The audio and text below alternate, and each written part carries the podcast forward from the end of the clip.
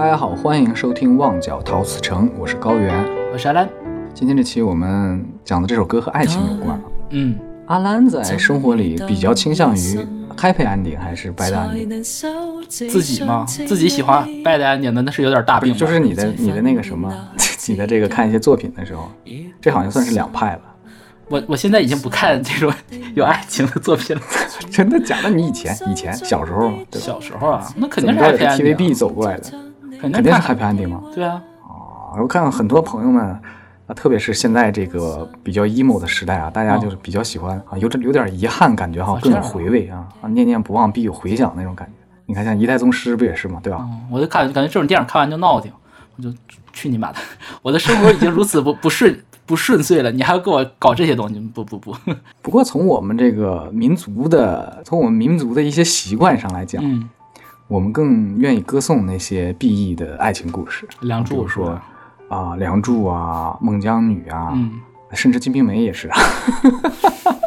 我都我我不想接，真的是要聊《金瓶梅》呀。就是类似这种东西啊，好像我们更喜欢有遗憾一点的这种情绪在自己身体里。送你一篇文章《并没管记》，病态的审美。像我在青春期的时候啊，嗯也是比较沉迷于这样的一些文艺作品啊。大人们总会说你这个年轻人，都不是说年轻人了，说你这个小孩儿无病呻吟啊，是啊，哎，总是 没说错。听一些那些啊比较苦情的歌曲啊什么的。其实现在也是啊，你看我们讲那些歌，苦情一点的歌，更受欢迎一点哈、总不就是是欢快的东西更引人注目的。那肯定的，就是因为大家都苦过，所以我你问我的这个问题，我就很难回答。就我我我生活日子已经过得这么苦了，为什么还要在我看看小说、看看电视剧，我还要找虐呢？我图啥？所以，所以你是这个解释了一下现在单口喜剧啊、喜剧这么受欢迎的这样的一个原因，对吧？哎，而而且讲实话，我感觉我最最近这几年，我真的没看过有，真没看过有关爱情类的就是作品了。我看大部分都是可能，我我前两天跟你说过吗，就是我我习惯性看的可能社科或者说历史类的我会看的多一点，然后最近嗯这两年也开始看一些，比如说看科普读物，然后看看数学书，看什么的，就很快乐。嗯，然后就不太真的不太爱看这种什么剧情类的东西了，嗯不习惯。啊，真是非常服气啊！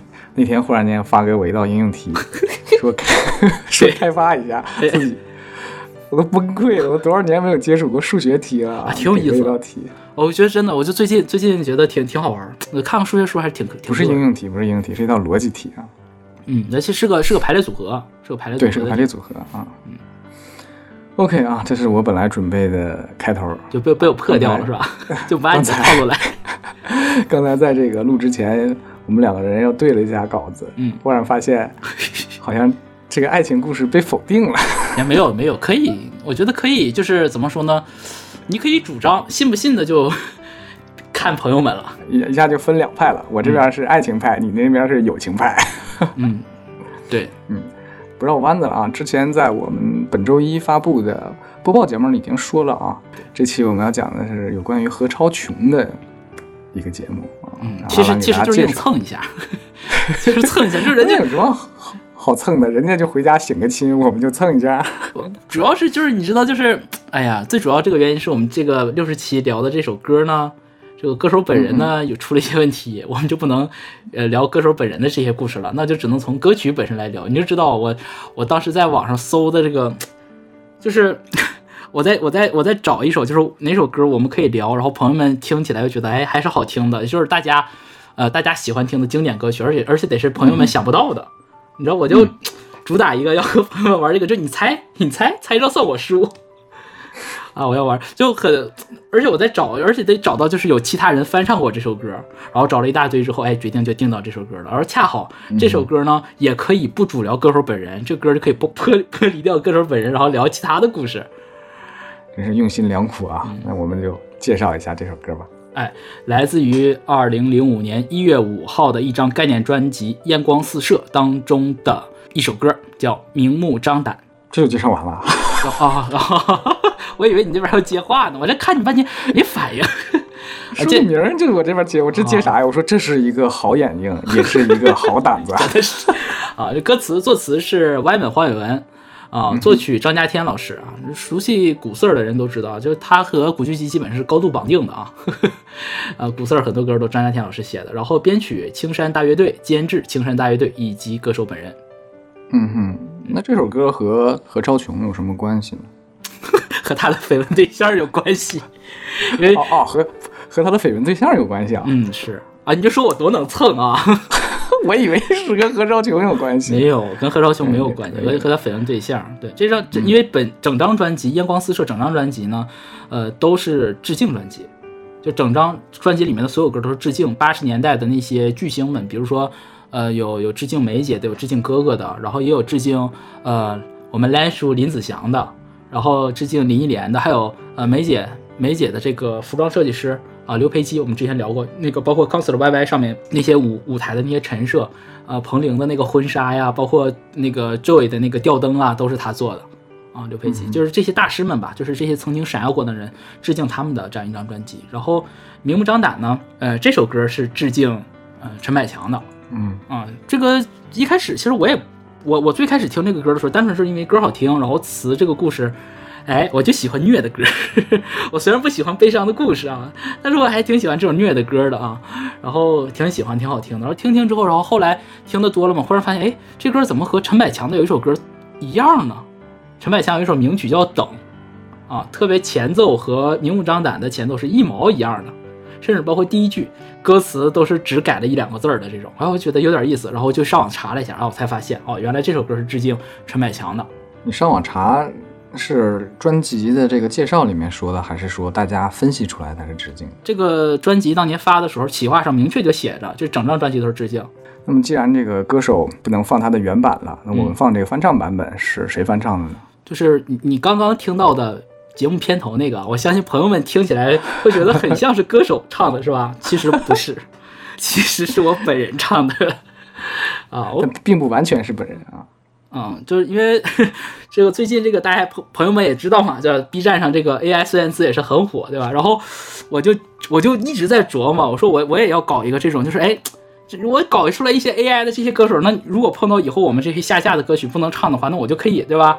我用我自己唱，然后用 AI 的音色一套，这哎不就差不多的意思了吗？但是，呃，我是觉得，呃，我这个单啊，到目前为止录制当天，我觉得还是有一点点略微的小瑕疵啊。如果其实我觉得主要不是单的问题，是我的问题，因为这个他的歌啊，就是姑的歌，你听的时候都会觉得，大家都会说啊，说它是女中音，是吧？而且它音域偏低，但是当我去做他的那个 AI 的那个语料去就做那个训练语料的筛检的时候，会发现，妈的好高啊！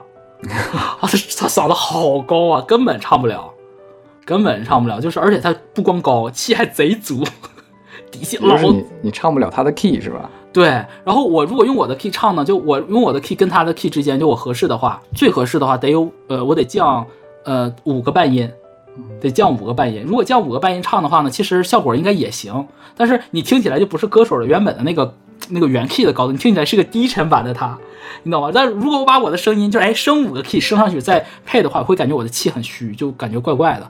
所以我就权衡再三吧，我就觉得，哎，还是让高老师只把，哎，只保留前面这一趴啊，就是训练出来前面这一部分，我觉得没问题的。哎，朋友们可以听。然后如果等我后面我炼丹有成的话啊，后面我我我看看有机会我把这个不对，我个人配唱的整首歌然后放出来啊。那我们这一期后面放的完整版应该是邓千莹小姐姐唱的。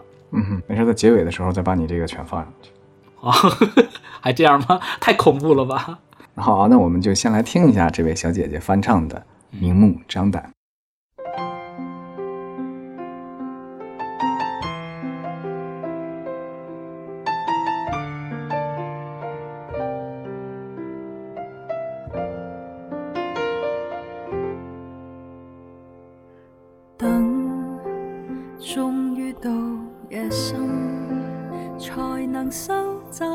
上次你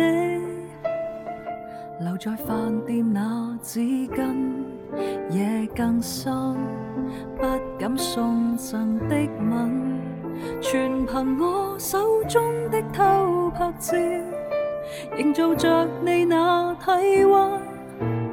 我如果想一世人和你過，平時就要企後幾寸去幻想，别要我。若有一天公開明目张胆的爱，我怕会让你太意外。我的爱只愿速度最少，仿佛不存在。就算我最爱你，情愿好好遮盖，化作了密码不公开。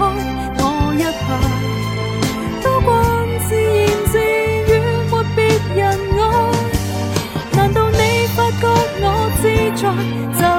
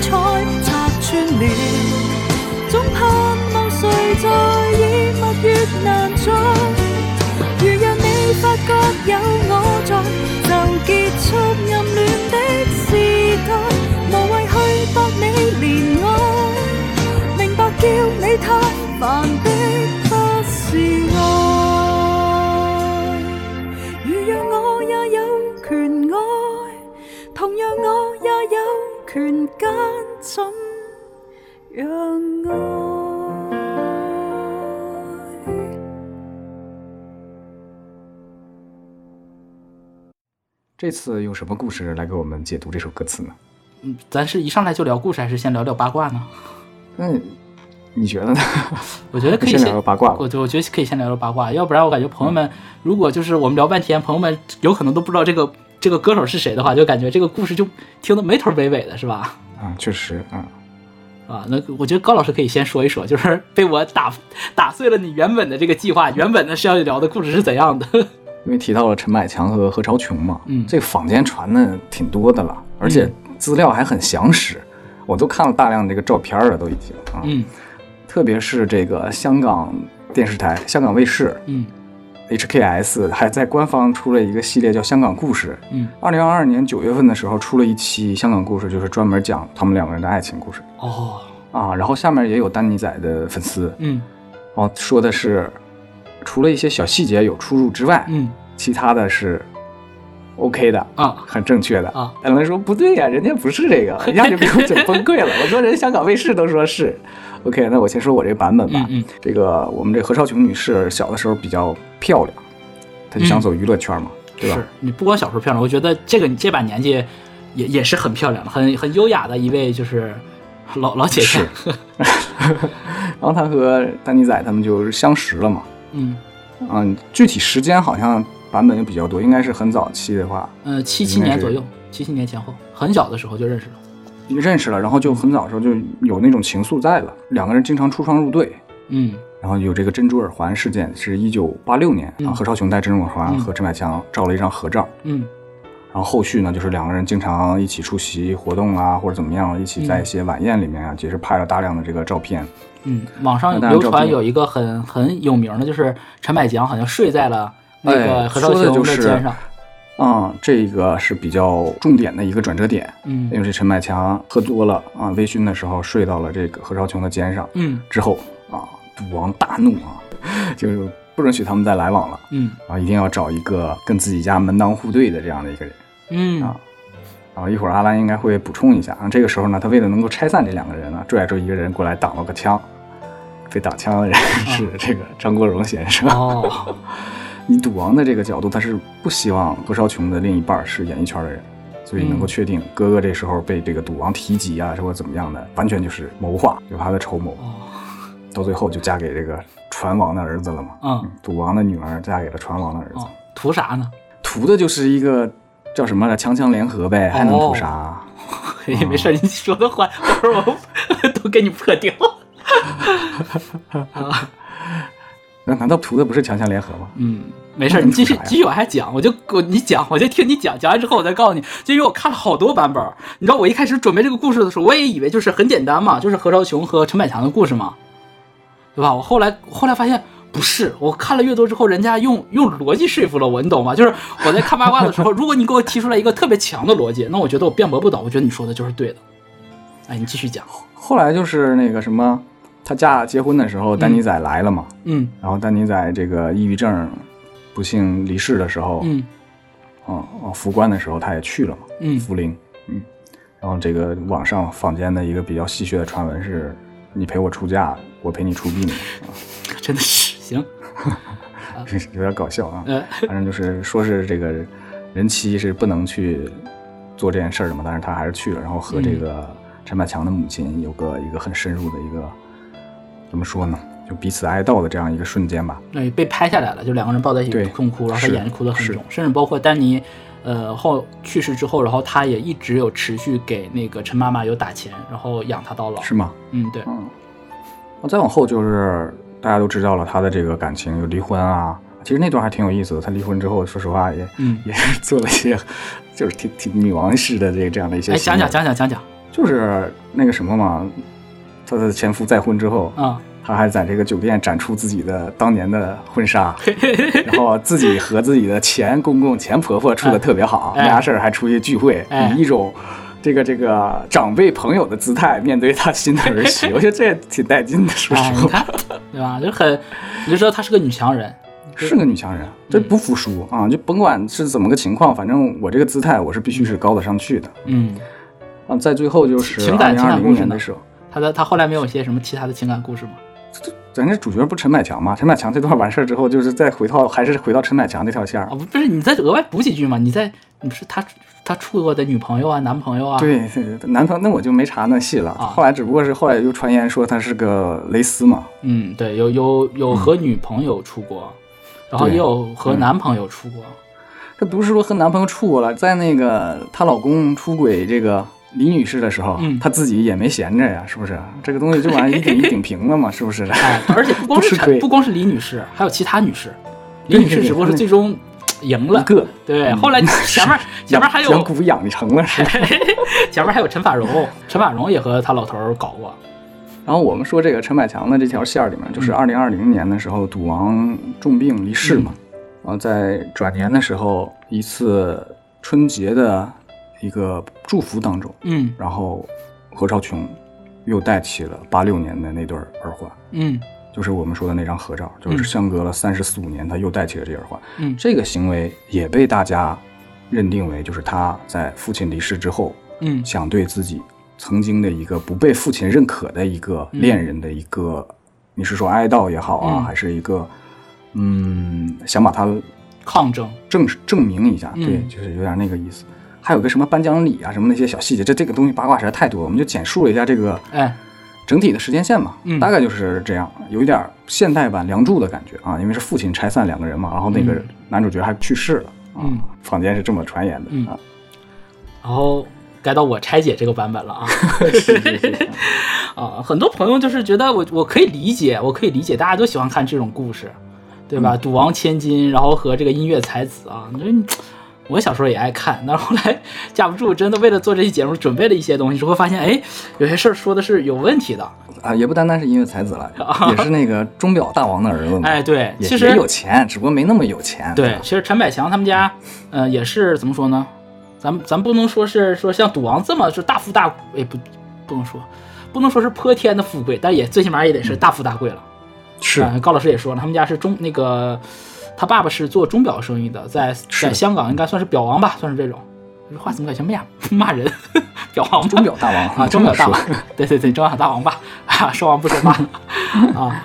然后其实从小也是怎么说呢？这家里其实是想让他就是正经读书啊，考个功名这种。那架不住人家这丹尼仔本人确实是他又有才华，然后又爱音乐。咱就一点点先来拆这个八卦啊，咱歌先往后排一排不重要，把这八卦排明白了。我就看着网上有些这个传言，首先说一下，我们说的不一定是正确的，后面我要讲的，但是只是给你提供各种角度啊，大家愿意从哪个方面去解读，或者说愿意去找哪些的资料都随你。但我要我想陈述的就是，呃，我们还是要尊重本人的一些说法。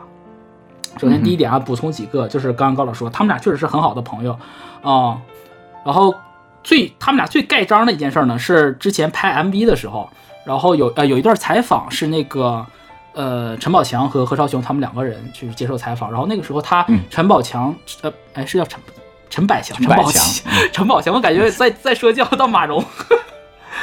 啊，不是，呃，那个陈百强，然后当时在介绍何超琼的时候在说，对，他说啊这是我说是我的好朋友。哎，红颜知己，己对，我可以这么说吗？然后而且而且他叫的是，他说和平石女士，其实就是他那个何超琼的英文名字 Pansy，嗯，哦哦，对，和平纳闷儿呢，当时我看了那个访谈。对 Pansy 就是和平石女士，然后哎就是做这样一个介绍。然后我们注意啊，红颜知己这个说法呢，就是变成了很多网上的朋友说佐证，就说哎你看他俩铁锤吧，哎他俩他俩就是铁锤什么鬼？这是啊实锤，不好意思，满脑子都是这些 啊。什么？也没事儿，大锤也行，反正锤死了嘛，对不对？就官方是开开张了嘛，红颜知己嘛。但是朋友们不要忘了啊，就是娱乐圈所谓的这种红颜知己有很多，对不对？我们说古早早一些的，比如说你说年纪大一点的，说康永哥和和这个新帝，对不对？嗯然后你还有谁？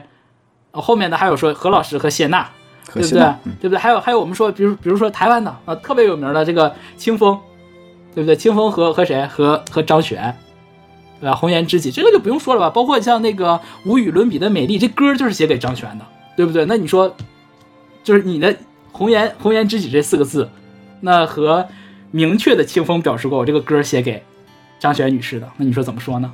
张悬在清风心里头无与伦比的美丽的，对不对？是不是比这个红颜知己还重一点啊？当然，也有人说啊，说这个《深爱着你》这首歌是写给这个 Pansy 女士的啊。对，刚结婚之后，然后给他写了一首。对，但是这个说法就没有官方认证，你懂吗？这个说法就没有本人来讲，这个就是你你没有实实锤，对吧？就哪怕你说就是陈百强自己出来说我这首歌是献给我的红颜知己 Pansy 的，那也可以，对不对？那最起码我说的嘛，你说无与伦比的美丽，清风有出来说嘛，这歌是献给张悬的。嗯好吧啊，我先说这个，哎，咱后面还有啊，关于他说这个红颜知己这个事儿啊，一九八九年十一月十四日的《华侨日报》呵呵呵记者采访了何超琼女士啊。较早前，张国荣曾透露这个呃新闻说的是啊，较早前张国荣曾透露过会前往美国会见女朋友，该女友是圈外人，而且人人都认识她。当时引起记者记者们的纷纷揣测，有人认为是赌王的千金何超琼。昨日在众志成城为公益记者会中，记者问了何超琼是不是张国荣的女朋友啊？何超琼是怎么说？何超琼说认识张国荣已经六七年了。由于在美国读完了书，回到香港参加社交活动，有些场合需要男伴，有时也邀请张国荣作陪，大家只是朋友。在他的感觉中，张国荣未有当他是追求对象，因为大家太熟，只是一般朋友交往。何少琼谈到啊，最近没有见到张国荣，可能他也很忙。如果张国荣真的当我是女朋友，我会责怪于他。如果有心对我追求，何不爽直的说来？何超琼还寄予记者帮助，他没有见过张国荣很久，希望张国荣在短期间大家约时间见面。对于张国荣退出歌坛啊，他表示赞赏啊，就是在高峰退出去了。然后何超琼女士同时也表示，与陈百强相识也已十年，大家也很相熟。陈百强过去曾称他是红颜知己，但要明白红颜知己的定义，彼此间只是朋友，也和张国荣一样。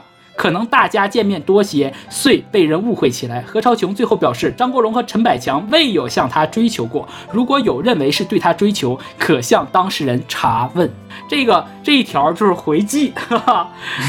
当事人本人回击就是说，你看，包括到后来，就是呃，包括吴小莉对他的采访，就是应该是近些年吧，零二零二零年左右吧，还是一八年，我记不清了。他都提到的时候都是什么？是挚友，是很好的朋友。他从来没有说过，说是哎，我们俩有过什么什么感情，没有啊。官方的说法就是，如果如果要是我还是秉持着我的原则，你要尊重本人的话啊，那你就相信这个。啊，他本人说过嘛，没有追求过，而且只是朋友，而且而且人家明确讲了，红颜知己是朋友，算是很好的回击吧。关关于他俩这个朋友的这个说法嗯是一致的。这个他二零二零年戴耳环之前，嗯，两个人在于官方角度说的全都是朋友，这哎个是所有人都认可的。哎，那怎么就从朋友变成了情侣了呢？这不就是滋生出两派了吗？那一派爱情派就觉得这个实虽然说是朋友啊，啊，实锤没？有实锤。那你看，实锤实锤只能说是啥呢？就是照片啊，那些歌啊，这些东西就没有实锤。为啥说没有实锤呢？就是因为迫于这个父权的压力。哎，然后咱就，你等会我把这盘解解释完，我再再呃，好吧，这个这个报道我之所以说出来，因为后还有后面一个用意，我们说到后面这盘的时候，这个报道的作用还能体现一次啊。完，咱继续说简单。的结构，你还得买什么？当然有了，我跟你讲，那你看看我这准备工作做的，我跟你说，接着你说啊，说是，哎，说说说他们是迫于父权压力，对吧？啊，那你的父亲不让他们在一块儿吗？哦，那你看看啊，首先第一个，何少琼女士自己有讲过，她父亲没有去干预过他们所有子女的择偶，这是第一个，第一点啊。第二点，她也讲过，就是父亲没有指定一定要她来去做这件事儿。对她的访谈里面，她有讲过，她之所以去接班，她是觉得她意识到她有这种义务，她对家族有这种责任感，她才选择出来承担这个重担的，啊，这第二个。然后第三个就是刚刚我问高老师那个问题，为什么他爸爸一定要让他和许晋亨的，呃，一定要和许晋亨结婚？我问这他们俩能图啥？然后高老师说强强联合嘛，哎，这个我又去查了一下，就是当有一些这个分析资料，当时赌王在船舶业的这个生意占他所有生意里面在百分之一到百分之三之间，他没有这一块儿的生意，他不需要。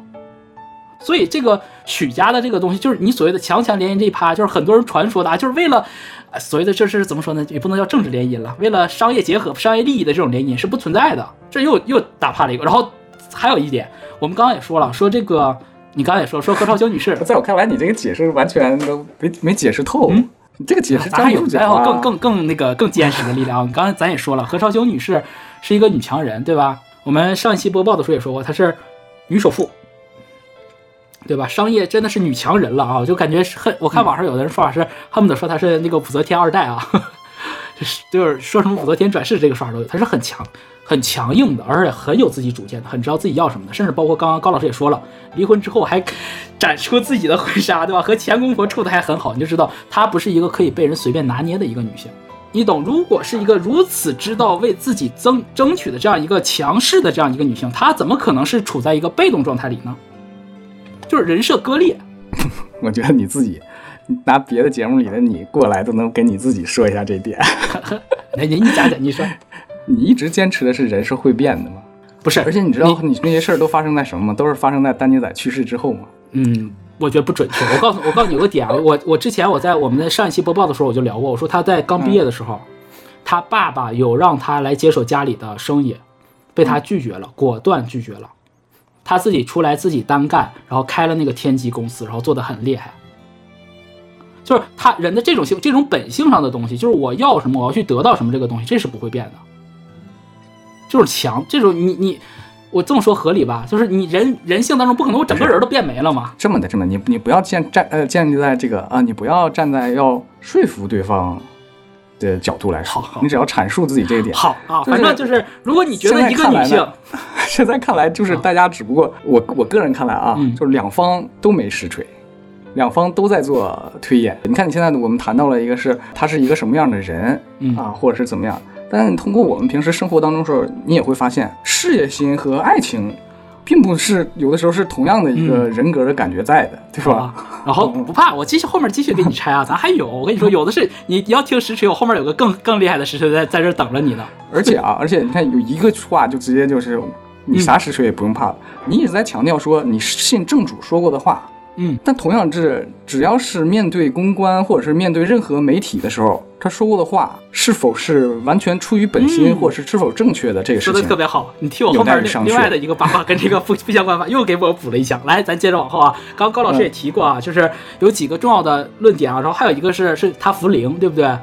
啊，他是人骑扶灵不吉祥，但是何少卿是 力排众议，还这么高兴，力排力排众议，然后就去扶灵了啊，就说形容他们俩之间这个爱情有多深。但是不好意思啊，当时扶灵的女性当中，不仅她一个人，还有另外我们知名的红姑钟楚红。钟楚红，钟楚红当年也是结婚，也是人妻扶灵。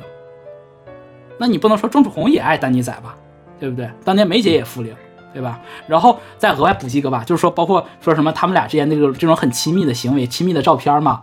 嗯不好意思，恰恰找到了很多陈百强同学和这个梅姐非常亲密的照片，搂着梅姐，然后坐在她腿上、怀里这种的很多啊，所以就哎，对吧？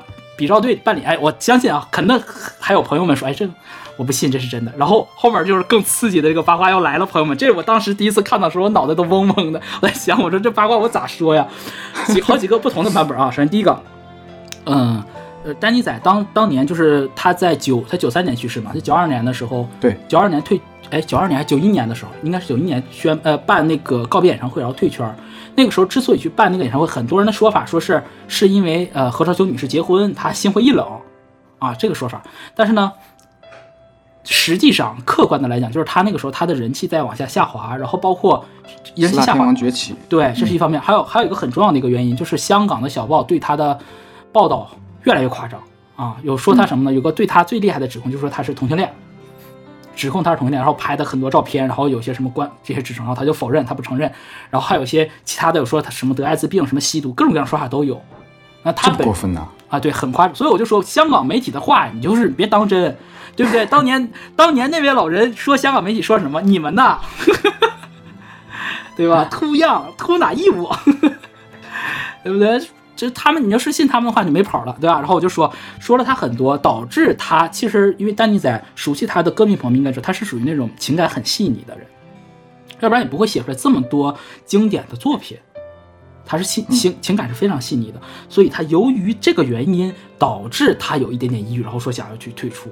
哎，到到这儿呢，我只是解释了就是这一排，就是你为什么会退出这一排。然后更更刺激的就在后面，他去世很多年之后呢，就开始有一些他们自己圈内的一些朋友出来，就来指说他的曾怎么说指他的性取向这个问题啊，有两都是名人，然后都是很确实的，就是名人自己本人说出来的这个话。我先说啊，第一个是卢冠廷。啊，唱《一生所爱》的这个，这个这也算是大佬了吧，大才子了吧，对不对？他和他的夫人唐淑琛女士，啊，一个作曲，一个作词，《一生所爱》就是唐淑琛女士作词，他作曲的。然后，呃他们家有两个，就两个事儿，这个事儿特别好玩。首先是什么呢？就是当年，呃，明确就是唐淑琛和卢冠廷他们俩都承认的，就是丹尼，呃，写了一首歌，说想献给送给一个他自己很喜欢的一个女孩子的。啊，然后当年就是他找来唐书琛来给他写词，然后唐书琛当年的形容就是我的那会儿我在那个呃就化妆间还是什么工作间在等丹尼，然后丹丹尼一进来的时候就像飞扑过来扑在他身上，然后给他看那个女孩子的照片，然后跟他形容这个女孩子怎么怎么样，你觉得好不好？然后我要写这首歌送给她。嗯，啊，这是一个。这个时候这个女孩子不是何超琼，很明确啊，不是何超琼。然后另外一个例子呢是向雪怀讲，我卢卢冠廷说的，我放往后排一排啊，就是。这是这里面出现了一个女孩了，然后向雪怀那边呢也出现了一个女孩，向雪怀也是我们很知名的作词人，对吧？就包括我这个我我这个笔名这个雪字，也从他这儿又有一点点致敬的意思啊，有点致敬的意思，哎，要不然你一听这个名字，感觉好像是个香港的作词人呢，对不对？啊，向雪怀其实也讲过，他说，呃，首先是他和呃，我没记错的话，向雪怀讲过两点，一个是呃，丹尼喜欢过一个。意大利的一个女女招待，你可以叫女公关吧，就是前台小姐那种，就是工作性质有点暧昧的。明确的知道的，就说出来的，他有喜欢这样一个女孩。同时呢，向雪怀在很多年之后聊起丹尼仔的时候也说过，说他和很多富家千金们都有很亲密的交往过。哎，这个时候可能就印证了某一部分何超琼女士那一趴，但是你也你也注意到那个词就是很多，就是可能有不仅有他，可能还有很多人。哎，这是关于这一趴啊，就是他可能，他可能怎么说呢？他可能他们俩可能真的有处过，但是丹尼仔本身的情史是很丰富的。嗯然后更有意思的一点是什么呢？就是圈儿里明确知道的圈内人的，就是传出来，呃，就是实锤到他抓到、偷拍到的，或者说或者说是抓拍到的他一些实锤的，呃，和女伴儿或女性在一起的没有，没有任何一个这样的，就明确就抓到，就类似于像什么夜光剧本啊，或者什么两个人牵手什么这类的逛街偷着遛狗啊，对不对？或者类似于像张轩和关斌这种没有，这就是很神奇的一个事儿啊，这个地方。然后我再说回来，相敬如宾。我 就感觉很很恰当，因为不是相敬如宾最有最重要的一个点，是因为官兵自己就是他自己所有的料，所有的事情都是他自己爆出来的。我跟你说，跟张轩没有关系，都是他自己爆。哦，说回来啊，我们说了，就是唐书琛和夏雪怀这边爆出来，他就从这边的料能确定，最起码有两到三个，甚至三加 n 啊以上的女性有过有过明确密切的交往。然后卢冠廷那边就更可怕了。在应该我们一错应该是二零年还是一九？哎，不对，是在疫情之前，应该是一个纪念音乐会上。那个音乐会呢，是一个嗯、同志的啊性少数群就同性恋的这样一个一个音乐纪念活动上。然后主持人有问他说，圈内人当中哪一个就是呃同志让你印象最深刻？然后卢冠廷不假思索，陈百强，就是等相当于说他他盖章了，说是陈百强是 gay 这件事儿。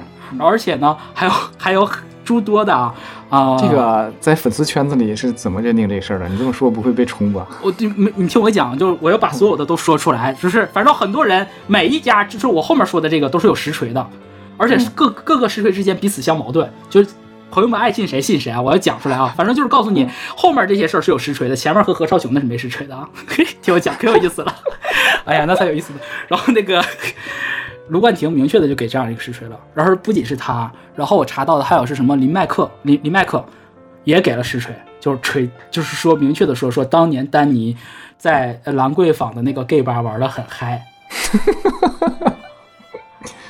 啊、就是这个，就是有，就是有怎么说呢？就是有人明确的人，然后出来讲的这个实锤，就所谓他们他们，咱也不能叫实锤吧，反正就是，嗯、我觉得还算是比我们一般网网友有可信度，最起码他们认识他，最起码他们是认识陈百强的公众人物，对，而且他们是认识陈百强的，他们是陈百强的朋友，对吧？这些人都是吧？向雪怀、卢冠廷、唐书琛，对吧？都是陈百强的朋友。哦，这还不算完，更离谱的在后面，还曾经传过什么呢？曾经传过 陈百强和 哥哥张国荣啊，丹尼仔和哥哥两个人处过，说曾曾经说说是，呃，甚至传承那种说是哥哥甩了丹尼仔。这个也有一些实锤的料，但是因为挖到后面去，我就有点懵了，你知道吧？我就不知道再往下挖下去，这个 会不会太跑偏？反正朋友们感兴趣可以去看，网上是有明确的，就是大量的，这是就是说这个事儿的东西帖子。当然，两派之间就是甚至不能叫两派了，几派之间打得非常火热，反就是不认同说是丹尼仔是那个 gay 的一个说法，就是采用了就是我们下面的这个我们刚刚说的这种报道，因为丹尼仔在多次正就是多次的这种采访场合里面来讲说自己不是 gay。然后我刚才也说，我们要相相信这个就是正主本人说的话。哎，那我刚刚那个采访里，你你注意到啊？刚刚那个采访里，一九八九年的时候，张国荣还说他要去美国见他的女朋友。屁嘞，他八九年只有唐生，哪来的女朋友？那为什么这么讲呢？因为八九年的时候，同性恋在香港还没有脱罪，他还不是无罪化。这是一个很重要的一个节点，所以他到底是不是他的取向到底是什么，我们不知道。只是存疑，就只是我们只能知道，可能他和一些男性朋友们玩得很近，也和一些女性朋友们玩得很近。但你千万不要把它解读成一个什么，就是小白，就是怎么说，一个纯洁无瑕的一个白马王子和一个赌王千金在一起的故事。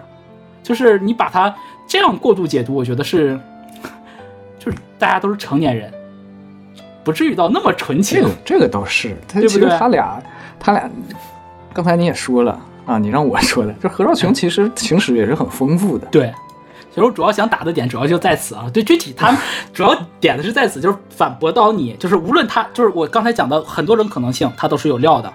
那说到关于何少琼女士的那个料是最少的，但是是这么回事儿，就是你只是否定了他俩是阳春白雪的那一个，但是你不能否定他们之间哎可能存在爱情关系。可能有对，但是但是我我我是觉得很多人的那个脑补啊，就是单凭一些很细微的那个料，我就觉得特别像嗯现在的有一些朋友们的那种就是可。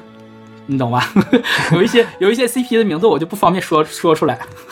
现在就是一个，你要说这边他们爱情爱情党的，哎，说党这个好吗？爱情派的这样的一个嗯最重要的所谓的实锤，就是二零二零年还是二零二一年的时候，何超琼又戴了那个耳环，嗯，就是这个无独有偶，你知道吧？正好是这老爹。就是有一种尽孝的感觉啊！这个父亲已经不会对这个事情再我还我还用着 我还用着我好朋友女生好朋友送给我的钥匙链呢。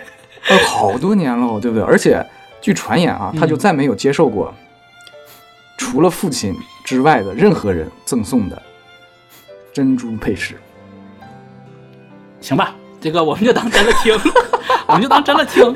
哎，其实就这么比较有意思了。对就是你看你这样加点什么情绪，而且我们也说了，何超琼也是有蕾丝的这样的一个对，而存疑的嘛啊，这个对，而且而且我刚才你有个八卦没有讲，因为他和杨受成的儿子他们俩还处过，啊啊啊！我不我不知道，我不是没讲，我哦没查那么细，我大概其实俩还处过。就了解一下。你知道那个他和陈百姐弟恋，哎呀我跟你说，反正咋大概的意思是怎么说呢？就是说其实是两个很成熟的成年人，如果他们俩真的想要在一起，或者说想明确关系的话，不会说到就是赌王的力量没有大到那种程度，你懂吗？就是你是两个成熟的成年人。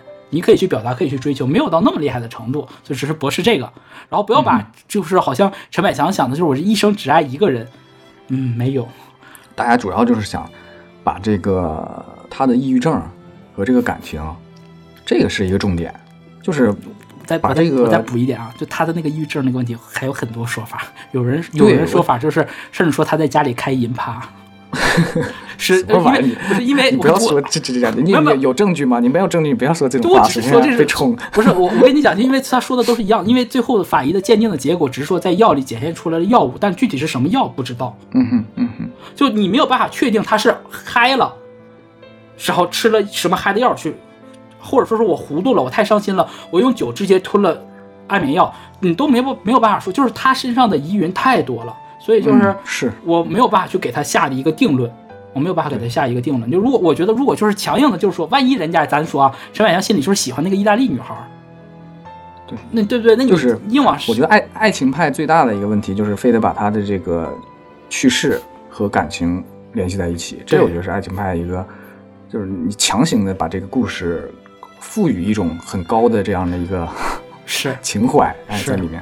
其他的我觉得大家大家都可以对你其他都无所谓，因为呃都无所谓。都分析分析啊、就是你忽然把这一个人就说他郁郁寡欢啊，因为某一个人，而且他后来不是演唱会时候唱那首歌叫什么？你刚才说什么爱你来着？深爱着你，深爱着你。嗯他确实说了，说我喜欢一个女孩嗯啊，后来这个这个女孩有可能现在也已经结婚了嗯，啊，然后就他们就说这个喜欢的女孩 然后结婚了，这点说的是何超琼。那说实话，这个是没有任何的证据的，，对他可以是任何一个人，对不对？对，啊，这个我看下面粉丝吵的也比较厉害，就是嗯到底是不是、啊啊？但是这个事情和他后来生病是否是有联系的，这全都是未知了，对，全都，是未未知了对啊。我们呃聊了一大篇八卦啊。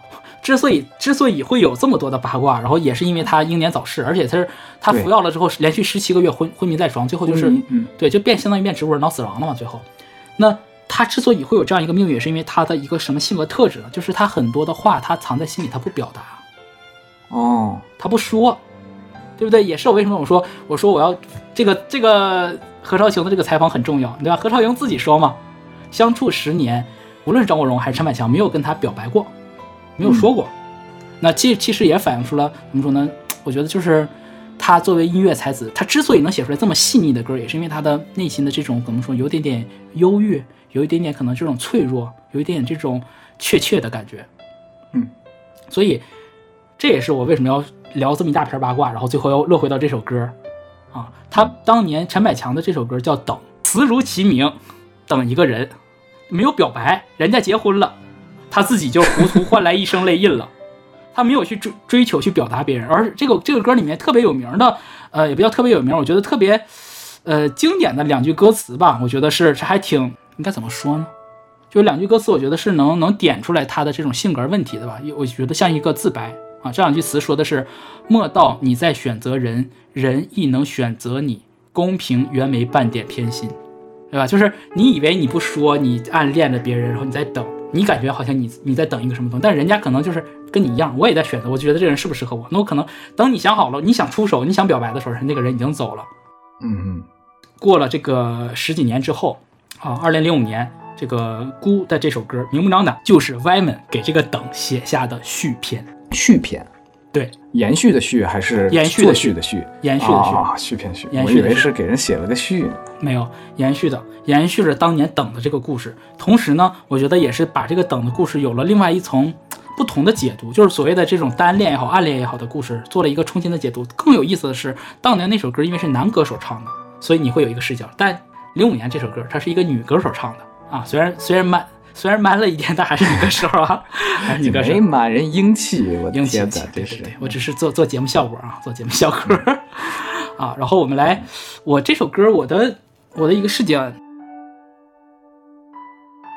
我放的是一个什么呢？我我想象的啊，想象那个画面是一个女孩儿和她心爱的朋友和和和她心爱的人吧，还有一群很多就是大家共同的朋友。大家吃完饭了之后，哎，吃完饭的时候再有第二趴去 KTV，在 KTV 里面，这个女孩点了这首歌，唱给她喜欢的男孩听。但是这个唱的这个当下，大家都是朋友们就是都知道嘛，基本就是吃完饭那个第二场，这唱 K 那一场，大家就各玩各的嗨，对吧？连喝酒带唠嗑或干嘛的，不太会有人注意到你唱什么。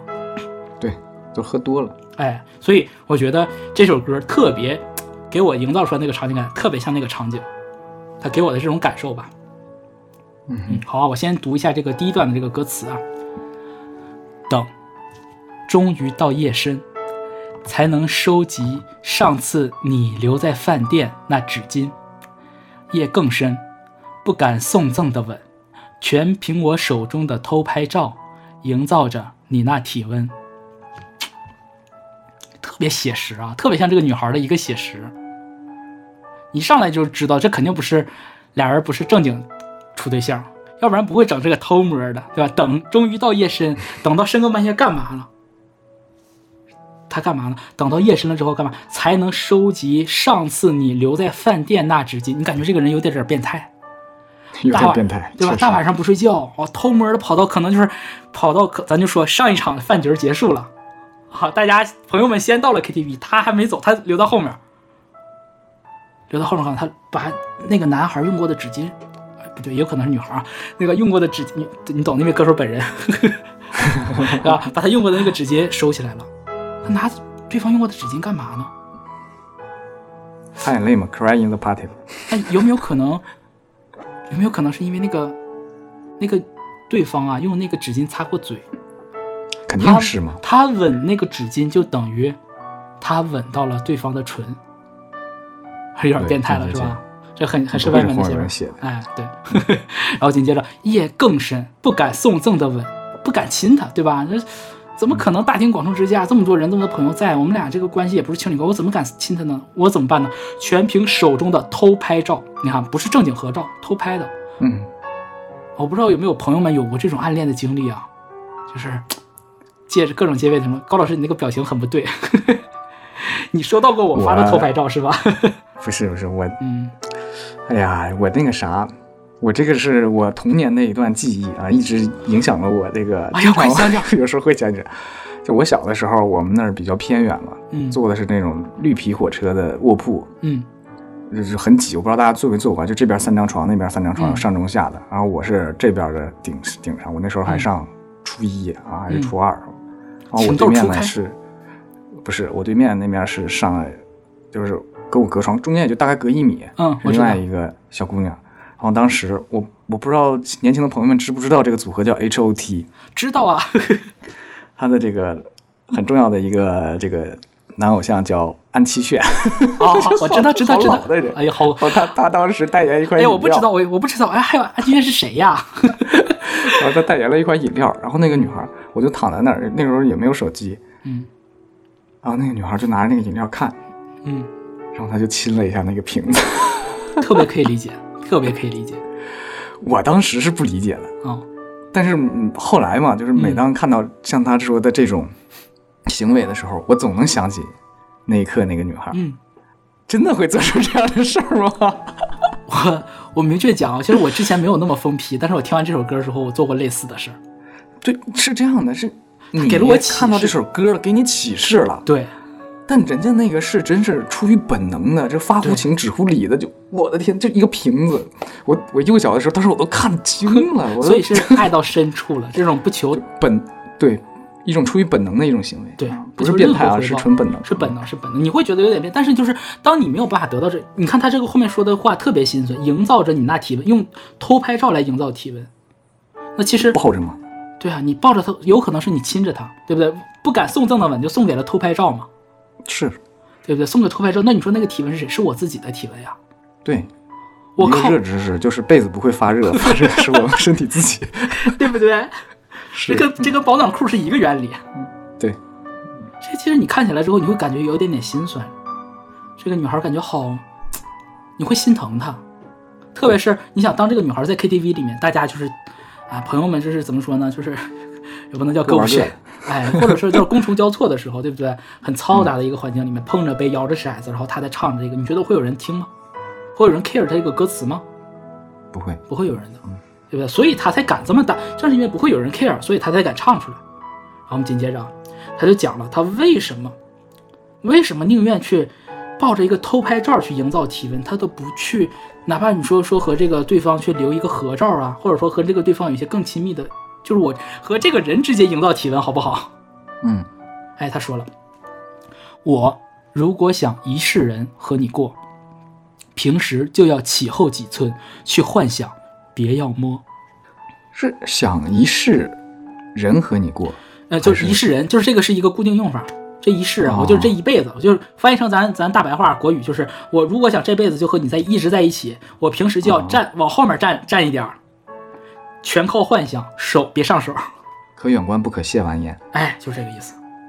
我觉得这个这个就真的是我我给这一段下的一个评语，就是实用主义的暗恋守则，金科玉律。你知道，如果你想谈一段，哎，不叫谈一段，你想保持一段长久的暗恋，你就要按他这个说法这么做。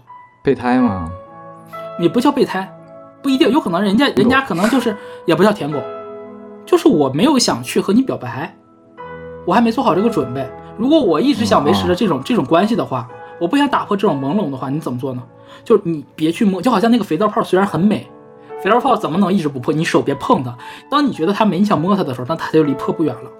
嗯嗯，所以就是我觉得他很厉害的一点就是，他爱这个对方，这个男孩也好，这个女孩也好，啊，爱的如此深的时候，我们就说女孩吧，我感觉好怪，要不然老说男孩，我感觉我想到歌手说男孩，我感觉我这脑子就是转不过来，对吧？就是当他喜欢这个女孩的时候，他是很爱对方的，要不然他不会说连收集纸巾用过的纸巾他要收集，然后偷拍照他要吻，靠偷拍照营造体，你就知道他爱的这个对方爱的是多多么的深，但如此深，他还能克制住自己，他要保持住他这个冷静。我觉得这个女孩不简单。紧接着，这个副歌的高潮就来了，就告诉你，他这么做，他到底选择了一条什么样的路？他是在什么情况下选择这条路的？若有一天公开明目张胆的爱，我怕会让你太意外。我的爱只愿缩到最小，仿佛不存在。就算我最爱你，情愿好好遮盖，化作了密码不公开。我一向都惯自言自语，没别人爱。难道你发觉我志在，就会肯满足这期待？如若我也有权爱，同样我也有权不必被爱。哇，这个这段副歌真的，我当年第一次听完之后就觉得黄伟文把暗恋写绝了。他写完之后，别人没有没有办法再写了。就暗恋的歌其实没那么多，苦情的歌会多，但是明确的摆明车马局，我们就说聊暗恋的非常少。那你看他怎么说？他说：“若有一天公开明目张胆的爱啊，有一天如果我说我把我对你的爱，这女孩唱，如果哪一天我把我所所有的这秘密我都公开了，我就是明目张胆的、大张旗鼓的去爱你，我怕会让你太意外。这意外这个字儿太有意思了。你什么情况下，就是你对另外一个人表白的时候，对方才会感到意外？对方不知道呗，怎么算不从来没想过。哎，从来没想过。没想象过那你觉得你觉得什么样的情况是从对方没想过啊？一个是我和他平时不怎么接触，我跟他保持着很很很疏远的距离，对方才会觉得意外，还是说我和他是特别好的朋友，咱俩平时就哥俩一样，就是姐俩一样的处着，突然一天我说都挺意外。你这个你给我带入带入角色，你说前面第一个就是一个陌生的女人的来信嘛？不是你带入你带入这个歌手本人的这个取向，啊，那肯定是第二种呗。对不对？所以这种才是真的会意外。所以你看他没有明确去写，没有明说去写，但你当你结合到歌手自己本人的这个故事来讲的话，你觉得就别样的解读了。确实，对吧？但是，哎，你看啊，他为了说，我怕会让你这个女孩，这个唱歌的女孩说，我怕会让你太意外，所以我怎么做？所以，所以我的爱只愿缩到最小，仿佛不存在，好卑微啊！你这时候你会觉得这女孩怎么她的爱这么不值钱吗？或者说你这个爱这么见不得光吗？甚至你是觉得更深一层的意思就是，是对自己的一种不自信。或者是怕伤害对方吧。如果站在这个歌手的角度 站在歌手角度会有一点点这种了。啊，对吧？无论出于什么，无论说是保护自己还是保护对方，你会觉得他对这这个对方的这个女孩是爱的很深沉的。所以他最后，你看他下面他说，他说就算我最爱你，情愿好好遮盖，就是化作了密码不公开。虽然我爱你爱的要死要活，要生要死，但我宁愿这个事儿变成密码，变成变成红屋顶，变成黄色大门。哇，你说这么直接啊？这不就密码歌吗？我还没有说另外两首密码歌呢。朋友们啊，如果感兴趣的话，可以在我们这个节目底下留言，我可以讲他们俩另外一对 couple 歌，明确的、确定的，就是同样的作词人、同样的作曲人写了另外一对密码歌啊。很这个另外一对歌，我发现网上大部分的人应该都不知道啊。感兴趣我们可以聊啊，给我们扣分一好吗？笑死啊！说回来，然后最后这句，我一向都惯自言自语，没别人爱，这个就是我为什么要解读成他自卑的一个原因。嗯哼，他说，之所以不公开出来，我有一个潜意识是觉得，我就算说了也没有用，因为别人不会爱我，没有别人爱我，一直都是这样子，他一直一直都没有人来让我感受到这种爱，所以他最后他说什么？他这两句，你看，当前面这一层、两层、三层叠到这一趴的时候，已经能叠出来这样一个形象，就是他很爱对方，很爱对方那个女孩，但他就是能守口如瓶，哎，又是一首歌，呵 呵他就是能守口不如瓶。为什么呢？他知道我自卑，我可能得不到对方的爱，我可能说出来了之后，连这个暗恋的关系都维持不住了。如果不说，我们俩可能还能变成，还是一一对亲密的好朋友。如果说出来了，可能连朋友都做不了，朋友都做不了。对不对？这个也参见那个《想见你》里面那第第几集啊？第十集还是第十二集？那个有一排，哎，那个那个脱下长日的假面，那歌叫什么来着？我的天温柔哪啊，对，不是温柔，脱下长日的假面啊，对，拥抱那个嗯王全胜那一趴 MV 拥抱的那个 MV 讲的不也是这样一个故事吗？对吧？他对这个王全胜一直喜欢那个男生，然后最后一直没讲，就当他表白了之后，然后就被暴凌啊、就被霸凌，暴凌什么鬼？可不是，怎么今天嘴这么容易瓢？瓢这么容易瓢，太激动了。嗯，后面还有很多的料哈。嗯，你想，你当你把王全胜的这个形象，然后以及我们刚刚聊到聊过的这样一个，啊、怎么说呢？靠偷拍照营造体温这样这样的一个女生，把他们两个放出来的时候，你会觉得他们是一个很弱的、很文弱的这样一个人，或者说很内向、很怯懦，对吧？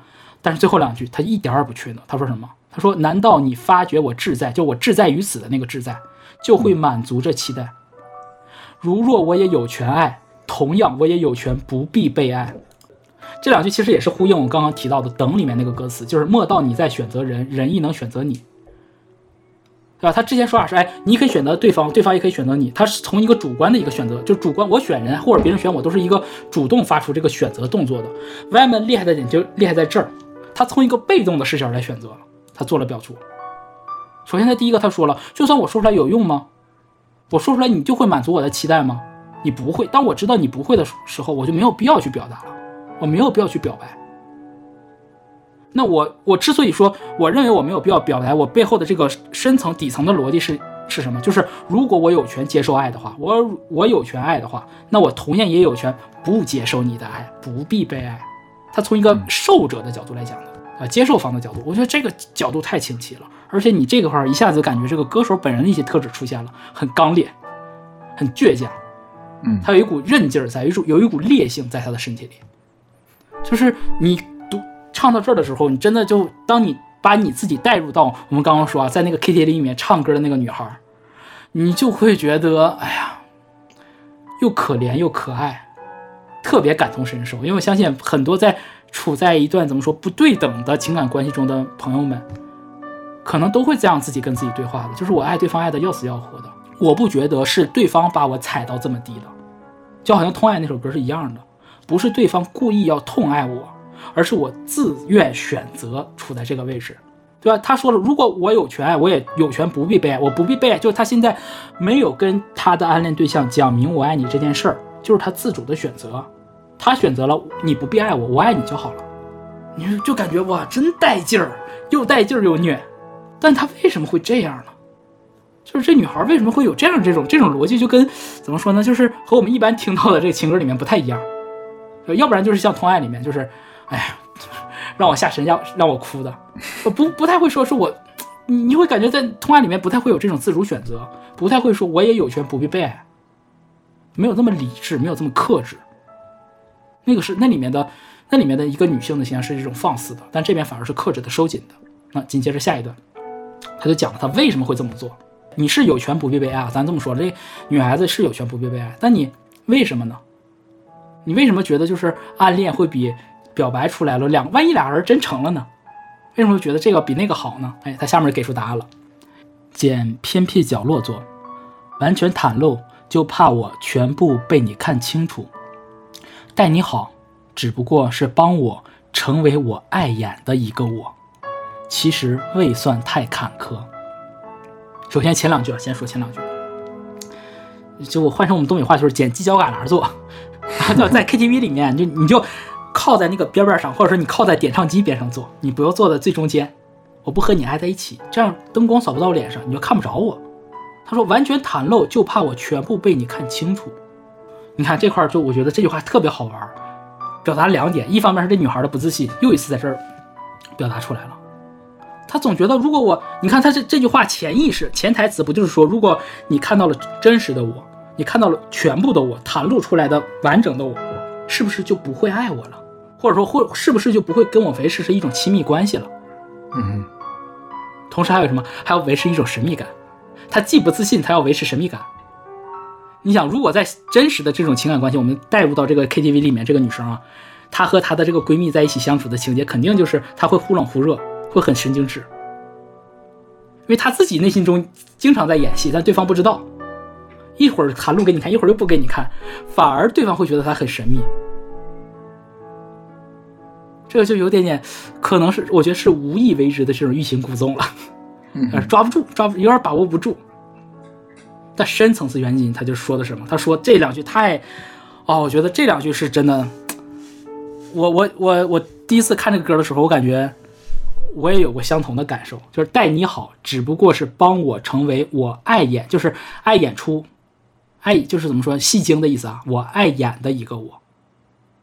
爱爱演就是爱是热爱的爱，演是演出的演，对，不是那个爱演，这爱演啊，不是这个，嗯，这很厉害，他这里面帮对方做了一个怎么说呢，让对方不会太有过强的心理负担，你不需要有心理，特别是你当你想这首歌在 KTV KTV 里面唱的话，如果对方咱就说万一啊，万一对方真的听了他唱的歌，万一真的听懂了他唱的，他连这个万一的情况，这女孩都想好了，告诉你，哎。你别觉得你我我我在歌里面唱出来我喜欢你，你就要对我负责，你就要对我做什么？不需要，我对你好这件事儿是利己的，不是利他的。我是为了我自己好，我是为了满足我自己，把我自己塑造成这样一个怎么说呢？一个为爱牺牲的这样一个人，一个飞蛾扑火的这样一个蛾子。嗯。那如果我为我要为怎么说？我为了我的目标去努力的话，那我的这些所有的辛苦就不算坎坷了。你就觉得这女孩儿又善解人意，但又很坚强。同时，她把自己，我觉得怎么说呢？我我们我们要承认啊，就是人的所有的这些举动，肯定都是，嗯，特别是爱情当中吧，肯定都是利己的。你没有办法否定这一点。你直观的反应就是我要利己，我要满足我自己，或者不能说利己吧，我要满足我自己。但明明他做的很多事情，他在对对方奉献的。你当你暗恋对方的时候，可能你给对方买个早饭呐，对不对？然后帮对方什么呃做一些什么事情啊？冒雨给他送点什么呀？你其实是因为你爱对方，但是他这里面他对自己特别狠，他把自己拆解到特别，他觉得是因为我在爱你这件事儿当中，我把我自己塑造成这样一个可以说是一个田螺姑娘这样一个形象，嗯嗯，让我特别有这种满足感，这种满足感让我快乐。他把自己的这种爱情拆离的这么的彻底，我是没有想到的，才愿意去把自己说怎么说展，真的是赤条条的剖析开来给对方看，让对方不要有负罪感。他得多爱对方，才能考虑到对方的负罪感啊。我们举一个代换的例子啊，嗯能更好的理解这几句话。这句话的感情特别像亲父母对子女的一种感情。嗯，您讲讲。父母对子女一般来讲啊，大概率是不求回报的。是，虽然说什么养儿防老啊，什么我让你孝顺我，但其实这是一个父母自我感动的过程。对，就是因为我想对你好。对，其实心里也明白，想好你你想你小孩儿那衣服啊，贴身的衣服，好几百一件儿，嗯，他穿着他自己明白吗？他什么都不明白，你舒服，哎，家长舒服，是对吧？一个道理，一个道理，就是我待你好，其实是成全我自己，我自己舒服了。当然，这这个事儿是在父母这个角度想就很很好理解。如果说你对另外一个人爱情达到这个高度了，真的无私。太无私了，对，不求回报。嗯，对你，当你把当你把你自己有私的那一面彻底袒露出来的时候，你就是绝对的无私了。是你你的唯一有私，就是因为你有私，你的付出就是自我满足。对这个这没办法。太夸张了，这个太厉害了。对，而且更更厉害的，比父母，比高老师刚刚说的父母更厉害的一点是在哪儿呢？就是我们父母有的时候还会念叨我们，他连念叨都不敢他连念叨。他都不念叨，对对他说是待你好只不过是帮我自己，不算太坎坷。哇，你感觉太酷了，太酷了。好，紧接着把我们刚刚从就是读到那两段，就是从我如果想一世人和你过啊，平时就要起后几寸去幻想，不要梦，一直到最后的啊，如若我也有权爱，同样我也有权不必被爱，重复了一遍。啊，如果说刚刚那两段啊，他在第一段副歌的时候说的那两段一讲的是实用主义的暗恋守则以及自我的这种清醒选择，哎呀妈呀，搞这些花花鼓词儿，啊那还是要有一些这个总结性语句嘛啊。实用主义的。就是实我觉得很实用主义。就是你真的如果就是交朋友们，如果真的想暗恋，就是要这样子。你别说我上头了，我去表白了，你表白了暗恋这事儿可能就要大概率要黄，对不对？然后后面如果不黄，咱再讲不黄会怎么样啊？回头再讲。那重复了这段副歌之后，我觉得就是当他把他所有的心路历程、所有想说的都表达完了之后，他再说出来这些话，那就是他思考经过他深思熟虑之后的结论，是他想清楚之后的必然选择了。我就是这样一个人，我要成就这样一个我，所以我你是一个怎么说？你是一个道具。嗨，这其实说的，我觉得当你这么说的时候，就是很爱对方，也是帮自己一种解脱。如果你不这样说服自己的话，你自己也很难过那个过那个坎儿。好，然后我们呃进入到这个 bridge 这个部分了，就两句话，但特别厉害。按理进行更自在，不相恋谁会受害？但愿尽情的种，谁说花需要开？